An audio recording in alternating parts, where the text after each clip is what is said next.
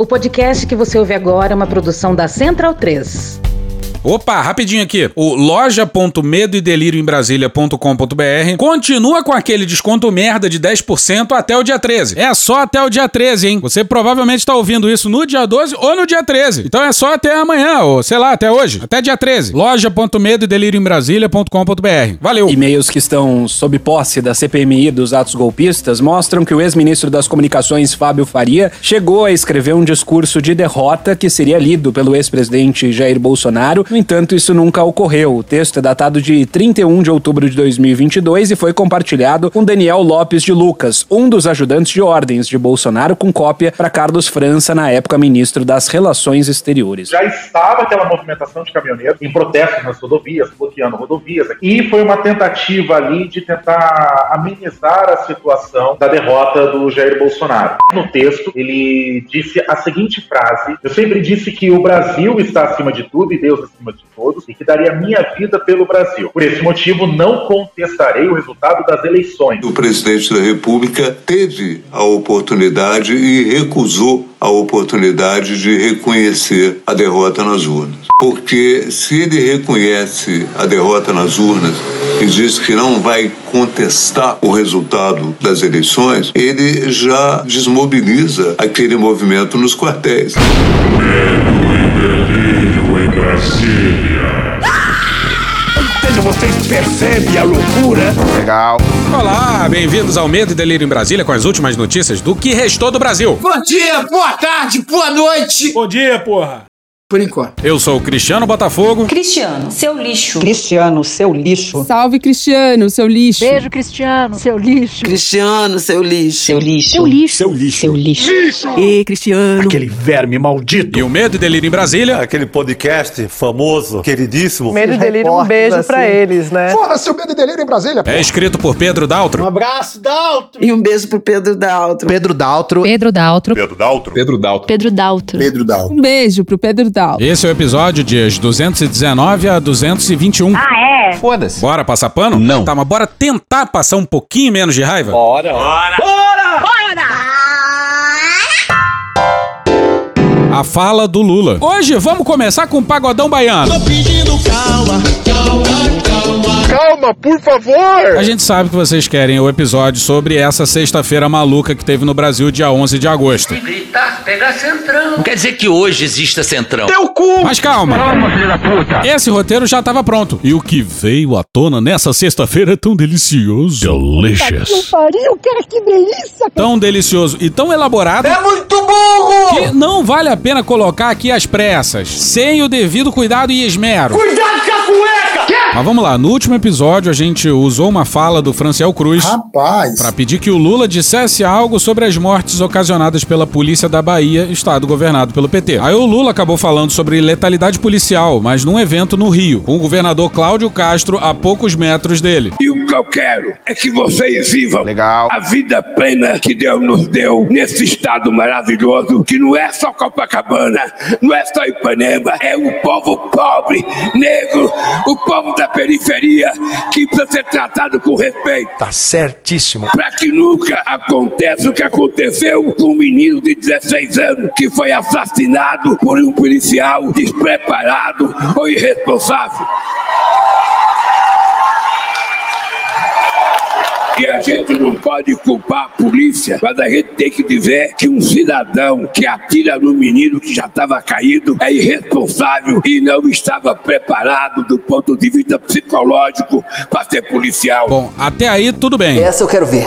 Não, não quero ver, não. Nós precisamos criar condições, governador, e o presidente da República quer ter responsabilidade junto com você. Nós precisamos criar condições da polícia ser eficaz, da polícia ser pronta para combater o crime, mas ao mesmo tempo essa polícia tem que saber diferenciar o que é um bandido e que é um pobre que anda na rua. Pois é, essa fala aí parece boa, mas a gente não achou não, hein? Não é. Não basta saber diferenciar bandido de morador. Se a crítica é a mortes causadas por policiais, isso aí pode deixar presumir que então matar um bandido seria ok. A nota do governo baiano dizia que a sua polícia matou apenas homicidas, traficantes, estupradores, assaltantes, entre outros criminosos. A fala do Lula meio que parece caminhar nessa direção, né? E aí entra o problema do uso do conceito de eficácia associado às polícias, que é errado quando significa confronto, e não o uso de inteligência para diminuir dano colateral. Como bem lembrou a Mariana Araújo lá no Twitter, abre aspas, um terço das crianças e adolescentes baleadas no Rio são vítimas de balas perdidas, a maioria em ações policiais. Quando a polícia atira em bandido, mata criança também, fecha aspas. É isso, não basta diferenciar bandido de morador, é preciso mudar a lógica do confronto. É justamente essa lógica que guia a polícia baiana. E a nota do governo baiano justificando a matança. Matança essa recente que levou o Estado a liderar o ranking macabro de polícia que mais mata. Não adianta pensar que segurança pública é só aparato repressor. Só isso, obviamente, não tá funcionando. Mas vamos seguir com o discurso do Lula. E pra isso ela tem que estar bem informada. E eu não estou jogando a culpa em nenhum governador. O governo federal tem que assumir responsabilidade de ajudar os governadores no combate à violência, porque o crime organizado está tomando conta do país. Pois é, é uma fala bem simbólica e quem falou bem dela foi a Maria Cristina Fernandes, do Valor, só que na Globo News. Primeiro, ele ter reconhecido que o país está dominado pelo crime organizado. Não é uma declaração trivial. E a segunda declaração que me chamou a atenção é o fato de ele ter dividido a responsabilidade com os governadores por isso. E esta fala do Lula, pelo que apurei hoje em Brasília, ela, ela foi dita porque está em curso, tem uma minuta sendo preparada no Ministério da Justiça para um projeto de lei que vai tratar de letalidade policial. Ainda não se sabe ainda o formato dessa minuta, mas a ideia é que se use uma condicionalidade para o repasse do Fundo Nacional de Segurança, uma condicionalidade possível possível seria o uso de câmaras pelas polícias militares. Muito bom, muito bom. Temos também que prestar atenção para que não se generalize no país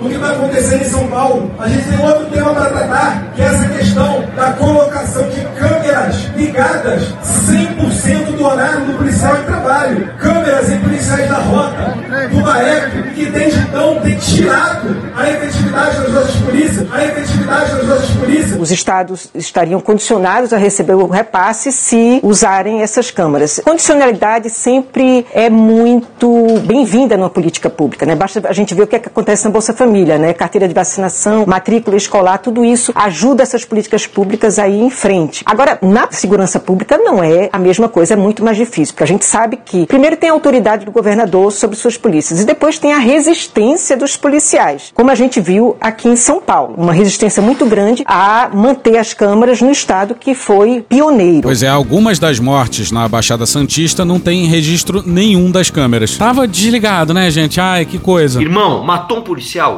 Tem que pegar 10 dos caras. É assim que é. Sempre foi assim e tem que ser assim. Meus parabéns a vocês. A ideia do governo federal é ampliar o uso dessas câmeras. Apenas quatro estados usam e 22 estão em estudos e vai ter um projeto piloto na Bahia, começando com 200 câmeras com uma parceria com o governo federal. É um tema delicado porque esta é a base bolsonarista por excelência. Na pesquisa nas Forças Armadas, séria, não vai dizer que os militares estão divididos, o que os policiais do Brasil estão divididos. E isso tanto ficou claro que, em seguida à fala do presidente, o ex-presidente Bolsonaro anunciou que vai fazer uma doação à viúva daquele policial morto no Guarujá. A prisão do Silvinei. Do segundo turno até aqui se passaram até a quinta-feira 285 dias. E aí, só agora, 10 meses depois.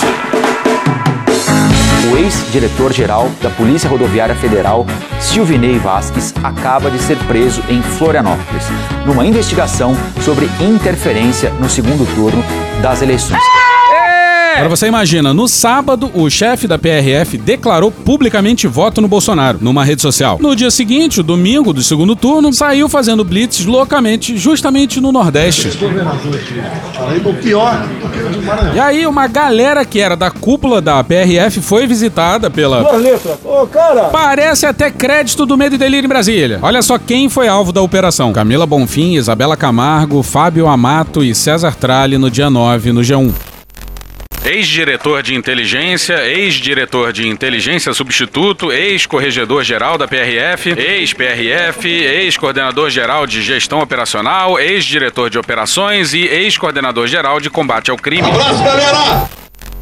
Tá, não prendeu o Silvinei no dia do segundo turno, vai lá. A cautela ali naquele momento até podia fazer algum sentido. Mas, pô, esperar até agosto do ano seguinte? Se isso fosse feito antes, esse cara não ia na CPI e mentir loucamente. Olha como é que ele chegou pra depor na CPI. Dia especial. Estamos felizes. É, o senhor se preparou? Muito preparado. De que forma o senhor preparou? Com a verdade. A gente vem com a verdade. O senhor vai responder as perguntas? Todas as perguntas, inclusive, vamos trazer a verdade, acabar com esse monte de fake news aí que vem até atrapalhando o Brasil. Vai ser um dia muito legal. Legal, muito legal, melhor que E olha como foi o depoimento do Silvinei pra... depois da prisão dele. Durante o depoimento, Silvinei Vasquez se sentiu mal. Ele passou mal. Não dá pra continuar, tá passando mal. Eles tiveram de parar o depoimento, houve uma queda de pressão. Os médicos foram chamados. Passa mal e foi se ver com o médico. Oh, oh, oh, oh. Diferente do Flavinho, eu acho que não fez cocô. Oh. Que merda. Aí a gente acha que o Silvinei Não temos prova, já bem claro. passou mal porque descobriu que a PF tem provas e mais provas dos seus crimes. Tipo essa aqui, ó. Bora pro Valdo Cruz, o Pedro Alves Neto e o Matheus Rodrigues no dia 9 no G1. Em celulares de policiais rodoviários, a PF achou um mapeamento das cidades onde Lula teve mais de 75% de votos no primeiro turno. PF e PRF é, que são simpáticas da minha pessoa e há muito ano, há 30 anos, temos uma, uma, uma aproximação. O que eu tenho a dizer nesse momento é: a única ordem que nós temos é para estar aqui com você. Esse mesmo mapeamento também estava no celular entregue pela ex-diretora de inteligência do Ministério da Justiça, Marília Alencar. O arquivo foi recuperado por peritos da PF. Em abril, Marília confirmou a PF ter feito a planilha e disse que o material foi produzido a pedido do então ministro da Justiça de Bolsonaro, Anderson Torres. Outra prova tem a ver com aquela reunião do Silvinei com todas as chefias estaduais antes do segundo turno. Eu acho muito importante essa página porque são relatos do que aconteceu na reunião. Silvinei teria dito, disse muita merda. Merda! Tá escrito, tô só repetindo. Desculpe! Olha só, André, nesse, nesse pato aí, fala muito fogo amigo. É, é o Adiel criticando a, a atuação com outro chamado Bote. E eles relatam ali o que o Silvinei falou. Aí fala, foram reuniões de gestão, disse muita merda. Merda! Aí fala que é muito importante aqui, olha, policiamento direcionado, olha aí. E o mais escandaloso dessa reunião aí é que o Silvinei reuniu todas as diretorias estaduais e não teve uma alma viva pra sair dali e denunciar o Silvinei. Pois é, todo mundo. Essa reunião aí só veio à tona meses depois, numa matéria, confirmada por vários prevaricadores. E o pessoal da. Inteligência é inteligência, inteligência, inteligência. Da PRF aparentemente não é lá muito inteligente. A PF afirma que, em depoimentos, dois servidores da PRF mentiram e omitiram informações por reverência a Silvinei Vasques. Qual foi? Um dos servidores é Adiel Pereira Alcântara, que, em mensagens, afirmou que Silvinei falou em policiamento direcionado durante reunião com a cúpula da PRF. A outra, Nara Lúcia Leite Dias, atuava como chefe do serviço de análise de inteligência da PRF. E a Duas letras. se impressionou com o brilhantismo desses dois. O relatório diz que, abre aspas, mesmo com todos os fatos subsequentes que foram a público e, obviamente, sabendo que a análise do conteúdo de seus celulares os desmentiriam, podendo procurar a Polícia Federal para se retratar ou colaborar com as investigações, ainda na possível condição de testemunhas, os dois servidores optaram por não fazê-lo. Hoje aprendemos que, antes de depor, é sempre bom conversar com o advogado. Só deponham depois de falar com seu advogado. Porra. Ao que tudo indica, tem prova pra caralho. Mas pra uma certa pessoa, nada é suficiente. Bora pra Daniela Lima no dia 10 no G1. Lindora Totalmente drogada. Que porra é essa aqui? É maconha essa porra? manifestou-se contra o pedido da Polícia Federal de prisão preventiva de Silvinei Vasques, ex-diretor-geral da Polícia Rodoviária Federal, mesmo com a obtenção de mensagens que indicavam policiamento direcionado contra eleitores de Lula no segundo turno, como revelou Valdo Cruz, e obstrução das apurações, com contradições entre testemunhas ligadas a ele. E como alguém bem lembrou lá no nosso Twitter, pelo menos a Lindora se mantém fiel ao Bolsonaro e os seus aliados. Ao contrário de certos Augustos Discreto. que tentam se engraçar com o governo petista. Alô, Bolsonaro! Desça daí, seu corno, desça daí. E a prisão do Silvinei só complica o Anderson, que era o chefe do Silvinei. Na véspera do segundo turno, o Anderson Torres viajou pra Bahia. Segundo ele, pra visitar uma obra. Falando sério? Agora pro Gerson Camarote no G1 no dia 9. O inquérito aberto pela própria inteligência da PF ouviu delegados federais que estavam no estado quando houve a visita. As apurações apontam que Torres mentiu quando disse que o motivo da viagem era visitar uma sede da PF em Salvador. Segundo o DIP, o objetivo da visita foi tratar de segurança reforçada durante o segundo turno das eleições presidenciais. Abre aspas, o que fica claro é que Torres tentou a operação da PF na Bahia para impedir que eleitores fossem votar no segundo turno. Sem sucesso junto ao comando da Polícia Federal, acionou o Plano B, que foi a ação da PRF. O que de fato aconteceu, fecha aspas, observou um integrante do comando da CPI. Mas ora, vejam, só mais prevaricadores? É isso mesmo? O pessoal da PF sabia dos crimes pensados pro dia da eleição e não fez nada além de simplesmente recusar a participação no crime? Prevaricou! Abre aspas, fica claro que o objetivo de Anderson Torres foi alcançado, pois a Blitz foi realizada na Bahia. Ou seja, a ação criminosa foi consumada pelas mãos de Silvinei. Isso complica ainda mais a situação de Torres. Fecha aspas, observou outro parlamentar da CPI. E na quinta-feira, o Anderson Torres depois na CPI da Assembleia Legislativa do DF. Mas a gente não vai falar sobre isso hoje não. Vamos botar só um trechinho que é Maravilhoso! o Chico, que é o presidente da CPI, pergunta sobre um episódio no qual os policiais teriam sido expulsos do acampamento pelo Exército, ainda em 2022. E aí? Uma coisa também delicada é que o próprio Exército ajudou na retirada, né? Dos policiais de- do, do acampamento. Então, enfim, uma situação muito delicada que estava acontecendo naquele momento no Brasil. Quer dizer, integrantes do Exército Brasileiro ajudaram os baderneiros a expulsar os policiais. É, na verdade, eles estavam fazendo levantamento dentro de investigações sigilosas. Eu não sei dizer ao senhor exatamente o que estavam fazendo ali, nem poderia Não, mas saber. eles eram policiais que estavam ali e integrantes do Exército, pelo que o senhor afirmou aqui, ajudaram a expulsar ele do acampamento. Foi o que eu vi na televisão. Tá certo. Senhores, selva! E aí eles acham que a culpa do dia 8 é do PT! Puta que pariu, Marquinho! Heróis da Pátria. Vai aí uma confissão, hein? Meu pau em sua mão. No meio da loucura do último episódio, a gente falou uma coisa que a gente não deu muita importância. Desculpa. Desculpa. Desculpe. Doutor Ariovaldo, é, o Ministério da Defesa enviou ao TSE, Tribunal Superior Eleitoral, um ofício com, se não me engano, 28 questionamentos sobre urnas eletrônicas. Foi considerado até muito estranho aquilo na época. O cliente do senhor participou dessa elaboração desse ofício? Segundo o Walter, foi ele que fez isso. Todas as- todos aqueles questionamentos foram feitos por ele. Ou seja, o ofício, só para. É que às vezes eu fico impactado. O ofício que o Ministério da Defesa enviou ao Tribunal Superior Eleitoral, Eleitoral, um questionamento sobre as urnas eletrônicas, teria sido elaborado não por militares, mas pelo hacker de Araraquara, é isso? O Walter me disse isso. E dirá isso na é- delação premiada. É difícil de acreditar. Pois é, a gente disse que a gente não acreditava nessa versão. Que não era possível que ele teria feito todas as 28 questões. Já deve ter feito algumas, mas todas? Pois é, os. Gritaram, gritaram. Sentar na mesa. E aí depois só usaram os questionamentos feitos por um hacker que nem hacker é, mas eis o que passou despercebido pela gente. Pulo do gato. Desculpa. Desculpe. Bora pra André Sadi e o Otávio Guedes no G1 no dia 10. A possível delação premiada de Walter Delgatti Neto tem causado preocupação no entorno bolsonarista, como revelado pelo blog. Não apenas no núcleo político, mas também entre militares. Outro comando do caralho! Filha da puta! Rapaz. Desde que o advogado do hacker da Vaza Jato, Ariovaldo Moreira, contou ao Estúdio I na Globo News que o seu cliente teria sido chamado por para integrar a comissão de militares que iria ajudar a fiscalizar as urnas eletrônicas. Se o nosso governo falhar, errar demais, essa conta irá para as Forças Armadas. E desde já a gente já adora essa versão. Que delícia! Você imagina só, o Paulo Sérgio fez o que fez pra que um hacker que nem hacker é elaborasse as questões, pô. Puta que pariu, Marquinho! Moreira disse à Globo News na semana passada que Delgatti, inclusive, esteve no Ministério da Defesa para a reunião, que teria elaborado as perguntas de Bolsonaro encaminhadas ao TSE. Segundo Walter, foi ele que fez isso. Então fica assim, ó. Não só o sujeito que estava proibido por lei de se ausentar de Araraquara e proibido também de acessar a internet. Caraca, mano, é o chorão. Não só deu as caras em pleno Palácio do Planalto para encontrar o Jair! como também foi na defesa.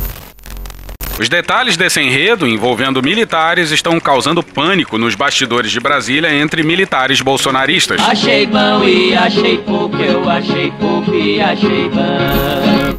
Pois é, e não tenhamos a menor dúvida. Que em caso de guerra, o exército certamente vai entrar em pânico. Alô, Bolívia! E sabe por que causa pânico tudo isso? Olha essa matéria do Wesley Galzo no dia 4 de maio de 22, no Estadão. Os militares enviaram uma sequência de cinco ofícios sigilosos assinados pelo general de divisão do Exército, Eber Garcia Portela, que participa da Comissão de Transparência do TSE. Portela foi indicado para a missão pelo então ministro da Defesa, Walter Braga Neto. Esse Braga Neto. Hoje cotado para vice na chapa de Bolsonaro. Lembrando que a matéria é de 2022. Procurado, o Ministério da Defesa não se manifestou. É óbvio. Pois é, isso implicaria que generais foram fachada do hacker de Araraquara. E a gente não cansa de insistir que ele não é hacker. Porra. Volta pra Sadi e pro Otávio Guedes no G1. Ministros do STF, ouvidos pelo blog, computam como da maior gravidade o relato. Outra coisa grave aqui. Se comprovado, avaliam que não só é um escândalo, como pode também arrastar para o centro do roteiro do golpe a cúpula militar que estava ao lado de Bolsonaro durante o período eleitoral. E quem era o vice do Bolsonaro? Um general. Que é um bosta. A delação do hacker está sendo costurada em Brasília e precisa do aval da Procuradoria-Geral da República, comandada por Augusto Aras.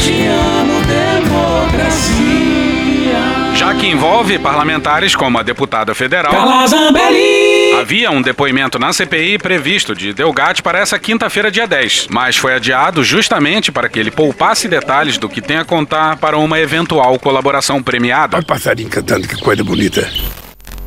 Hoje em Heróis da Pátria, você vai conhecer a história de Walter Delgatti, o mais destemido dos civis. Ele derrubou o Sérgio Moro, Deltan Dallagnol e a Operação Lava Jato para mudar os rumos do país. Eu estava lá quando ele invadiu o celular do Deltan. Eu li as mensagens e não acreditava que aqueles paspalhos eram procuradores, sabe? Um mais idiota que o outro. Esse mesmo homem depois derrubaria um punhado de generais, simbolizando o começo do efetivo controle civil das Forças Armadas no Brasil. Pois é, eu estava lá naquela reunião que aconteceu no Departamento de Defesa. O general Paulo Sérgio ficava gritando para nós sentarmos na mesa, mas o lugar estava cheio de cadeiras. Nos pareceu bastante inadequado e desnecessário. Heróis da Pátria. Hoje no Discovery Channel. E no próximo tópico vamos continuar falando deles. Infelizmente.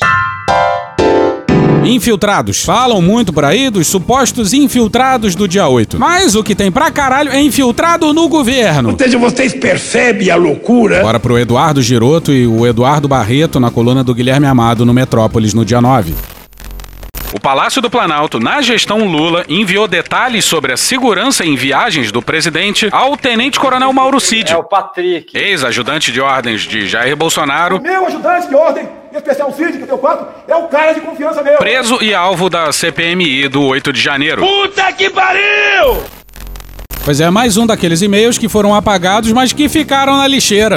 E essas mensagens foram enviadas pro CID pelo GSI em março de 23. Março de 23 e ainda tinha gente do Heleno no GSI. Porra. Quer dizer, calma que piora, porque estamos em agosto de 23 e ainda tem infiltrado do Heleno no GSI. Pois é, dos três militares que enviaram o e-mail pro CID, dois trabalhavam no GSI até essa semana. E só foram afastados por causa dessa revelação aí. Caralho! O problema não é só o GSI cheio de militar. O problema também é a pasta da defesa cheia de militar. E aqui nós partimos para a academia. Aqui Não, caralho, a gente vai se valer de um estudo dos professores Juliano Cortinhas, da Universidade de Brasília, e Marina Vitelli, da Universidade Federal de São Paulo. Estudo esse muito bem resumido pela ótima Mariana Schreiber na BBC, lá em 19 de agosto de 2021. Embora o Ministério da Defesa tenha sido criado em 1999 com o objetivo de ampliar a subordinação das Forças Armadas ao poder civil mais de uma década depois do fim da ditadura militar, levantamento de professores mostra que durante as gestões petistas houve um aumento do número de servidores militares ocupando cargos na pasta, com predomínio das funções de maior hierarquia. Não tem como não dar errado. Vai dar errado. Deu errado. Bom, e o fato do Ministério da Defesa ter sido criado só em 1999, quase na virada do século, mostra que a gente está bem atrasado. Abre aspas, ao longo dos anos do PT, o ministério foi militarizado, com a entrada de mais militares em termos percentuais do que civis. Tá errado. E aquilo deu errado. Com isso, os militares controlam todo o processo de construção da política de defesa do Brasil, o que é inadequado. Pra caralho! Fecha aspas, disse Cortinhas à BBC News Brasil. Pois é, um puta erro do PT, hein? Tem que ser falado. A esquerda enfim chega ao Palácio Presidencial e trata de dar aos militares aquilo que deveria ser de controle civil. Não pode, cara. Isso não pode. E aí vem o Temer e o Bolsonaro e acabam de fuder com a porra toda. E lá vem mais!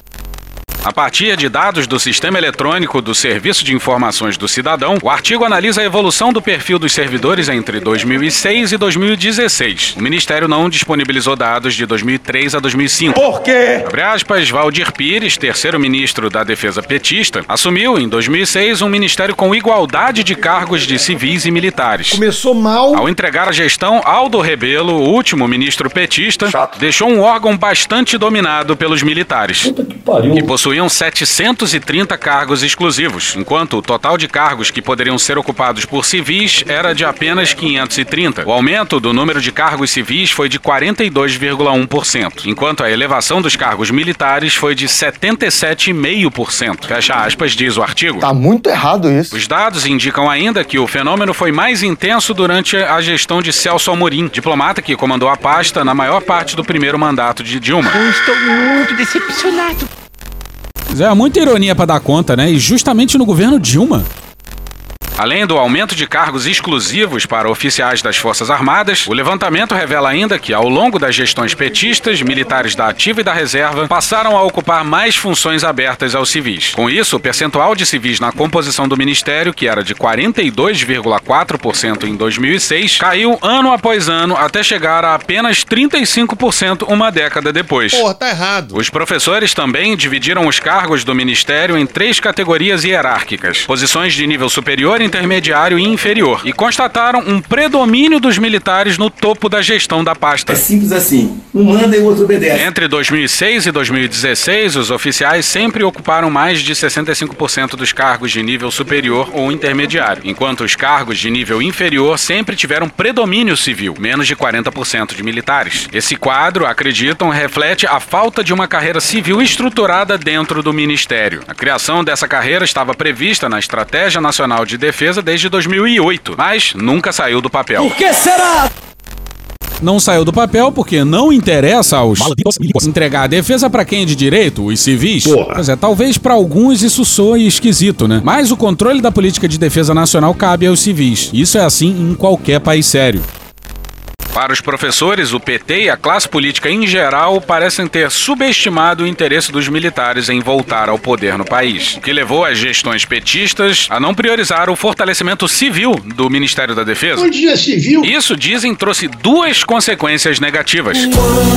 De um lado, representa um risco para a democracia, na medida em que os militares se sentem mais à vontade para atuar politicamente. Bora, galera! Muito obrigado, comandante Vilas Boas. Abraço, galera! E.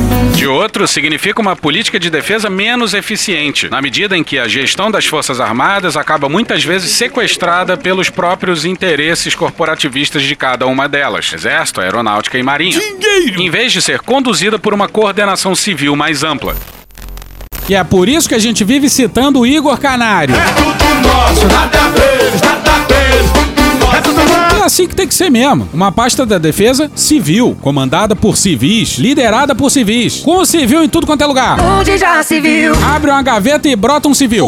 É, civil dando ordem pra militar, civil definindo política de defesa e militar cumprindo. As Forças Armadas são burocracia do Estado. Burocracia do Estado obedece, não manda. Burocracia do Estado não dá palpite. Abre aspas, França e Reino Unido têm forças armadas menores do que as nossas. São cerca de 200 mil militares apenas, ou seja, quase metade do nosso contingente de 370 mil. Mas os ministérios da defesa, tanto da França quanto do Reino Unido, têm mais de 60 mil servidores civis, enquanto o nosso Ministério da Defesa tem cerca de 1.500 servidores no total, sendo que dois terços são militares. Fecha aspas, compara. A gente está na bolha, todos nós estamos na bolha. Todos nós somos da bolha fadada, da bolha militarista, da bolha de direita, da bolha conservadora. A maioria de nós somos dessa bolha. Abre aspas, então são estruturas de 60 mil servidores construindo as políticas de defesa, fazendo os procedimentos orçamentários. Quem define quais equipamentos as Forças Armadas vão ter não são as Forças Armadas, é o Ministério da Defesa, porque esses equipamentos são projetados e planejados a partir das necessidades do país e não das necessidades de uma das Forças Armadas. Tá certíssimo. Pois é, das necessidades industriais do país e não do que pensa um general ou um almirante, por exemplo. Ei, fodendo! E pra gente mudar isso é muito fácil. É só o Rui Costa convencer o Lula a demitir o Múcio. Humor! É pra glorificar de pé, esquerda.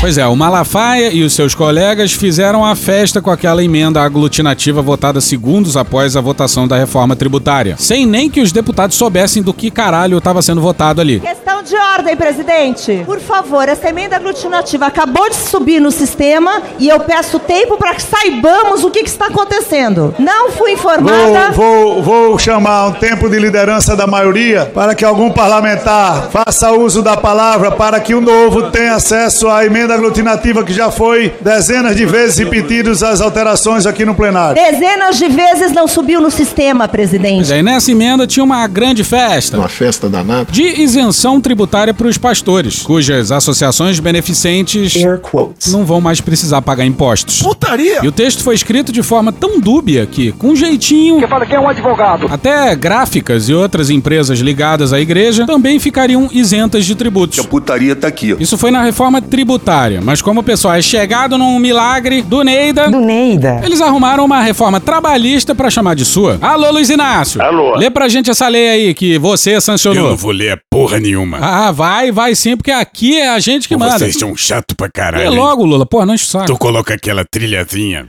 Lei número 14.647, de 4 de agosto de 2023. O presidente da República. Faço saber que o Congresso Nacional decreta e eu sanciono a seguinte lei. Artigo 1. O artigo 442 da Consolidação das Leis do Trabalho, aprovada pelo Decreto-Lei número 5.452, de 1 de maio de 1942, passa a vigorar acrescido do seguinte. Tá, tá bom já. Deixa outra pessoa ler. Parágrafo 2 Não existe vínculo empregatício entre entidades religiosas de qualquer denominação ou natureza, ou instituições de ensino vocacional e ministros de confissão religiosa, membros de instituto de vida consagrada, de congregação ou de ordem religiosa, ou quaisquer outros que a ele se equiparem, ainda que se dediquem parcial ou integralmente a atividades ligadas à administração da entidade ou instituição a que estejam vinculados ou estejam em formação ou treinamento. Aí o parágrafo terceiro diz: o disposto no parágrafo segundo não se aplica em caso de desvirtuamento da finalidade religiosa e voluntária. Mais ou menos. Assina aí, Luiz Inácio. Brasília, 4 de agosto de 2023, Luiz Inácio Lula da Silva. Porra, chato pra caralho. Pois é, isso aí também foi assinado pelo Dino. Justiça seja feita. E por acaso. Do nada, manhã. Justamente nessa semana, o partido do Edir Macedo sinaliza que vai entrar na base do governo. Por que será? A ponto do Tarcísio, governador de São Paulo, que é do partido, indicar que pode procurar outro partido se isso acontecer. Demorou oito meses pro Edir ganhar ministério. Pergunta a ele o que, que ele me fez, o que, que ele me deu. Ele não deu nada. O Lula agrada, agrada, agrada e depois agrada mais um pouco. Lula é bicampeão mundial de conciliação. O Lula é bicampeão mundial de acomodação. Pois é, era pros evangélicos estarem felicíssimos com o Lula, mas não. Bora pra Luísa Marzulo no dia 8 no Globo.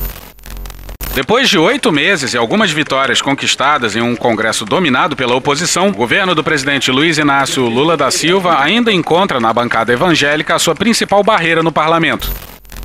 Pois é, e o Lula só faz empoderar esse pessoal quando ele garante isenção tributária para quase tudo que eles possam imaginar. E aí não ganha nada em troca. E legitima esses caras como líderes. Eles são, mas só em parte, porque 30% dos evangélicos fizeram o L. E aí, cada vez mais, eles ganham força para esse tipo de coisa aqui a seguir.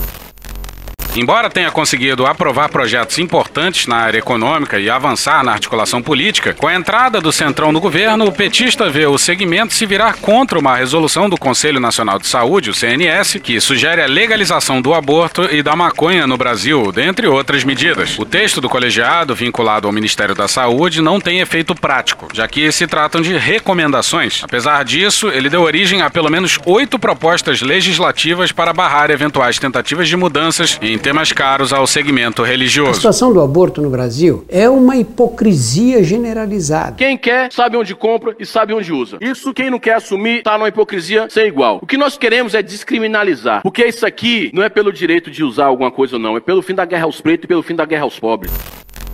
Pois é, só recomendações e certamente baseadas em evidências. Mas ainda assim, recomendações que certamente iam morrer em alguma gaveta da Casa Civil. E ainda assim, eles, de bolso cheio, vão gritar. Não grite, seja educado. E vão votar contra o governo sempre que algum avanço tiver em pauta. Em entrevista ao Globo, o presidente da Frente Parlamentar Evangélica, deputado Silas Câmara, do Republicanos do Amazonas, classificou a Resolução 715 como um dos motivos de resistência ao presidente petista. Abre aspas, a falta de diálogo antes das decisões. A resolução é completamente absurda e na contramão do Congresso. Se o governo tivesse dialogado, não teria necessidade de ter dezenas de projetos para derrubar. Fecha aspas, disse o deputado. Pois é, para eles dialogar é se curvar à agenda deles de algum século passado. E hoje a gente fica por aqui. Esse episódio usou áudios de Meteoro Brasil, Rádio Band News FM, IG, Globo News, Choque de Cultura, Gil Brother, Hermes Renato, Casimiro, Galães, Rafa Mon, Thaís Bilenque, Natuzaneri, Angu de Grilo, Sâmia Bonfim, Maria Rita, Xadrez Verbal, Mônica Debole, Breno Pires, Não Inviabilize, Alfredo Rolo, ICL Notícias, Porta dos Fundos, História Pública, Estúdio CBN, Petit Jornal, Podcast Pauta Pública, Franciel Cruz, Professor Pasquale, Carla Bora, Gig Gueto, Metrópolis, Midcast, Candy Crush, Farid, Os Donos da Bola, UOL, Poder 360, Orquestra Brasileira de Música Jamaicana, CNN Brasil, Jornal Globo, Terra Brasil, Di Melo, He-Man, Belo, Canal GNT, TV Justiça, Nenho, Rede Globo, Vigilante Rodoviário, TV Câmara Distrital, Diogo Defante, MTV, Pharrell Williams, Charlie Brown Jr., A Lenda, Jacó e Jacozinho, Paulinho da Viola, TV Câmara, Sam Puncher, Câmara dos Deputados, SATV, Leandro Rassum, Bambam, Samuel Mariano, TV Fórum, Coisa Nossa, Intercept Brasil, Rede Globo, Jovem Pan, Parafernália, Quintal da Cultura, Dom e Juan, CBN Política, Brian McKnight, Igor Canário, Taeme Thiago, Valem Bandeira, Roteirices, Cartoon Network, Igor Guimarães, TV Senado, George Michael, Portal Uai, Drauzio Varela, Bahia Cast, TV 247, Roda Viva, André Roncalha, Choquei, Meu Nome é Correria, Foro de Teresina, TV Quase, Guilherme Boulos, Programa do Bial, Manuela da PC Associação, Podcast, Flip e The Office. Thank you! Se quiser e puder, pinga um lá pra gente no PicPay ou no apoia.se barra medo e delírio. Porra, doação ao caralho, porra. Não tem nem dinheiro pra me comprar um jogo de videogame, moro, cara? Assina o nosso feed no seu agregador de podcast favorito e dá uma olhada nas nossas redes sociais. E também no loja.medoedelirioembrasilha.com.br. Eu sou Cristiano Botafogo, o Medo e Delírio em Brasília é escrito por Pedro Daltro e um grande abraço. Bora passar pano? Não. Mas bora passar menos raiva? Bora.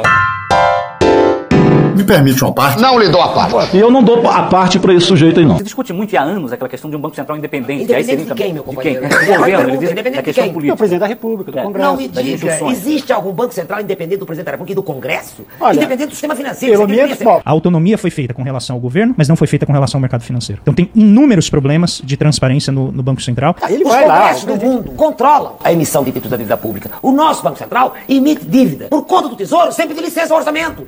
Isso é um escândalo. É essa a independência que você quer? O nosso Banco Central é independentíssimo. velho. Faz o que lhe dá na telha. Na telha. Endivida o Tesouro sem pedir licença ao Congresso. Você conhece algum Banco Central que faça isso? Eu não. É o único. E o que a gente está vendo no caso do Banco Central é um Banco Central que é autônomo com relação ao seu braço superior, que é o governo executivo federal, e ele totalmente amiguinho, com várias redes de contato com o mercado financeiro, que em tese é quem ele deveria regular. Como que o presidente do Banco Central deve se dirigir ao governo federal? Ele vai em lives e fica mandando recadinho? Ele fala com a imprensa e fala assim: governo, você tem que fazer superávit fiscal? Se ele cuida da política monetária, ele é autônomo para cuidar da política monetária, por que, que ele tá toda hora emitindo opinião sobre a política fiscal, onde ele bem entende? Por que, que ele tá num grupo de ministros do presidente que o indicou, sendo que ele não é ministro? O nosso Banco Central é totalmente irresponsável. O que precisa não é que ele seja independente, é que ele responda politicamente ao Congresso e publicamente através do Conselho Monetário. Acabou? Não. Eles que querem mudança, com certeza podem votar aí nos candidatos diferentes, que é o Amoedo e o Bolsonaro. Então fica aí o meu abraço a todos. Obrigado, candidato Romeu Zema. Acabou? Não.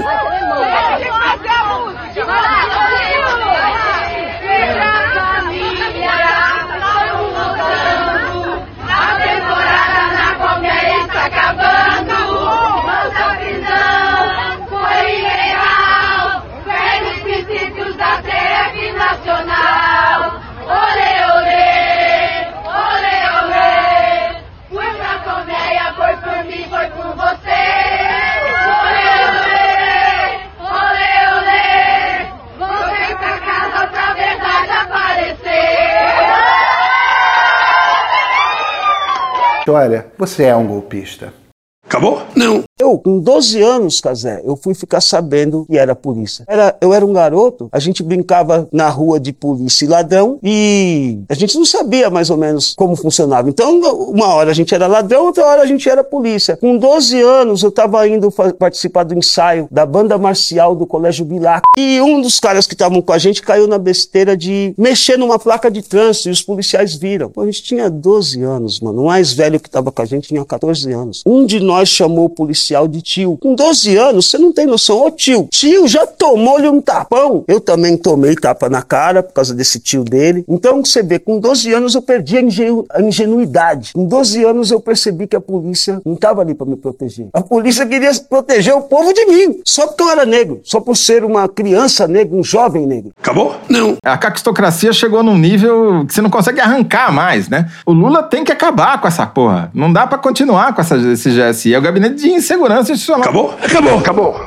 Beijinho, sigamos com muito amor e poesia. Ouve a voz do seu períneo. Essa porra é maconha? A boca é um ânus da face. Varanda do pum. Lexotan não se toma na veia. Quando você é jovem, qualquer pessoa que tem um baseado vira seu amigo. O Bolsonaro sendo atropelado. Tô de acordo. Essa aqui é a maconha? Fazer as pessoas passarem fome. É isso. Cenoura, cenoura. Mais ou menos isso. Que porra é essa aqui? É maconha essa porra? Conversa de bêbado. Algum delírio. Não é proibido no Brasil transar. Nem todo mundo reage bem a um eletrochoque, né? Antigamente as pessoas ainda coçavam a virilha, hoje nem isso coça mais. Pegue sua Toyota, empurre dentro do seu cu. Um opalão, um chevette, um gol bolinha. Nem todos os brinquedos têm a responsabilidade anatômica de um lango-lango. Vai deixar eles mijarem em cima de você. Vai entrar o grosso. Ai, que dor no meu pau. Eu sou um especialista em pau. É a piroca. Cadê os machos? Eles têm um pênis. Há controvérsias. Contém ovos. Desculpa. Desculpe. Desculpe. Desculpa. Desculpe. Não esquece da promoção lá no loja.medoedelirioembrasilha.com.br, hein? Acorda, vagabundo! Acorda! Acorda!